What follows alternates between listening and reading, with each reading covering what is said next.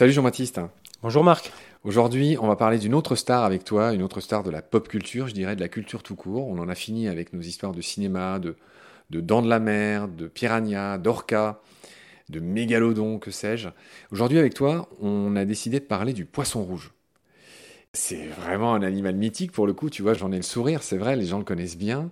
Est-ce que tu commencerais pas par nous faire sa petite fiche signalétique, c'est-à-dire son, on l'appelle poisson rouge, mais son nom d'espèce, c'est carassin doré, euh, Carassius auratus. Il fait partie d'une famille qui s'appelle les cyprinidés. Est-ce que tu nous le situerais un petit peu dans le grand buisson de la vie, globalement Ouais, alors il faut savoir hein, que le, euh, comme tu dis, ça vient du carassin doré, mais en fait, il y a plusieurs sortes de poissons rouges. Ça vient de Chine, en fait, où il y a eu euh, une domestication euh, déjà bien à peu près 1000 ans avant Jésus-Christ. En fait, ils ont développé l'élevage vers l'an 700 et ils ont commencé à faire beaucoup de croisements. Il faut savoir que tous ces croisements sont issus effectivement du carassin doré et à l'époque, c'était synonyme de très très haut statut social sous la dynastie Song. 960-1279. Et à partir du carassin doré, pléthore d'espèces ont été obtenues que l'on conservait dans des riches bocaux de porcelaine et des sphères de cristal. D'où la tradition du euh, bocal tout rond euh, qu'on a euh, chez nous. En fait, durant la dynastie Ming, il y a eu une évolution. Chaque foyer voulait son poisson rouge. C'est-à-dire qu'en fait, ça a ruisselé sur les classes sociales inférieures, mais il y en avait partout. Voilà. On va dire que c'est l'apparition de Netfish. Moi, j'ai tout de suite envie de rebondir sur ce que tu as dit, de m'intéresser euh, à l'animal et à son bien-être en premier. C'est vrai qu'on colle toujours à l'image du poisson rouge cette histoire de bocal. C'est vrai que c'est un poisson dont l'espérance de vie est énorme. Il peut vivre plus de 30 ans avec des, des pointes à 50 dans certains cas. Mais ce bocal commence à être dénoncé, voire interdit dans beaucoup de pays, car tout simplement, d'évidence, il ne permet pas le bien-être de ce poisson, qui est malheureux à vie. Il en reste pas moins que ce poisson rouge, avec beaucoup d'autres, hein, est l'un des poissons les plus populaires, sinon le plus connu, le plus populaire du monde.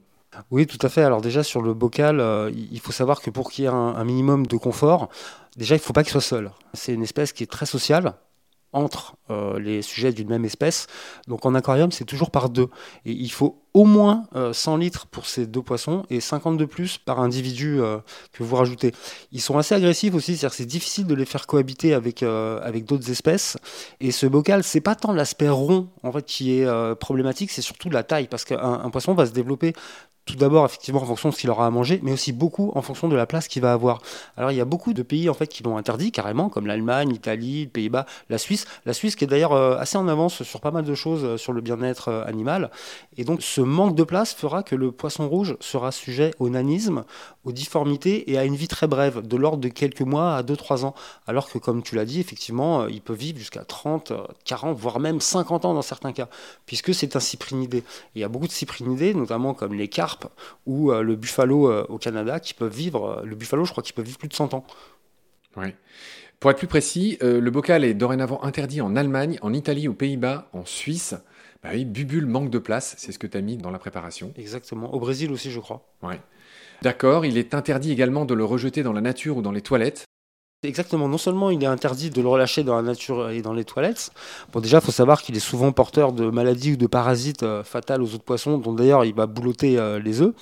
Ce destructeur de l'écosystème remue les sédiments et euh, déracine les plantes. Et même d'ailleurs en début 2023, donc le ministère de l'Agriculture et de la Souveraineté alimentaire a rappelé que le code rural, article L214, je pense que bon nombre ont compris le rapport avec l'association. Oui, et qui tire son nom de, cet article véridique. Hein. Exactement, L214, donc alinéa 1, 4 et 7. Et qui concerne le bien-être des animaux. Hein, Tout à fait. en fait, ça bannit le loup poisson rouge des kermesses et autres fêtes d'école. Donc même s'il y en a encore quand vous pêchez des canards, techniquement, vous n'avez pas le droit. Vous êtes hors la loi. Et de même, tout ce qui est carpecoïdes, agneaux, bêta, goupilles, en fait, sont considérés comme animaux domestiques. Et là, leur abandon tombera sous le coup du code pénal carrément.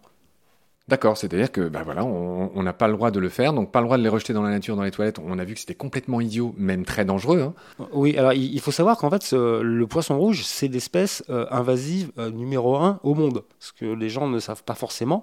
D'ailleurs, c'est un fléau euh, national aux USA et en Australie. Pourquoi? Parce que déjà, il, mange effectivement les œufs des autres poissons, il est porteur sain de beaucoup de maladies. En plus, il se reproduit, il a une capacité reproductive d'un lapin sous extasie, il peut faire jusqu'à 2 kg, il est capable de supporter une amplitude thermique euh, record. Dans la nature, c'est un fléau. Voilà, il faut le dire. Voilà ce qu'on pouvait dire dans cet épisode, Jean-Baptiste. Je te remercie beaucoup pour tes lumières. J'aurai le plaisir de te retrouver très vite. D'ici là, prends soin de toi. Salut. Salut Marc.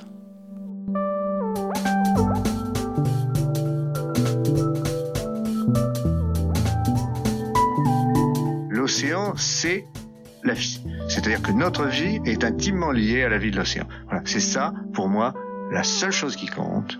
Tout le reste est secondaire, tirer du pétrole, des trucs. Pourquoi faire? Pour augmenter de 5% la production Rigolade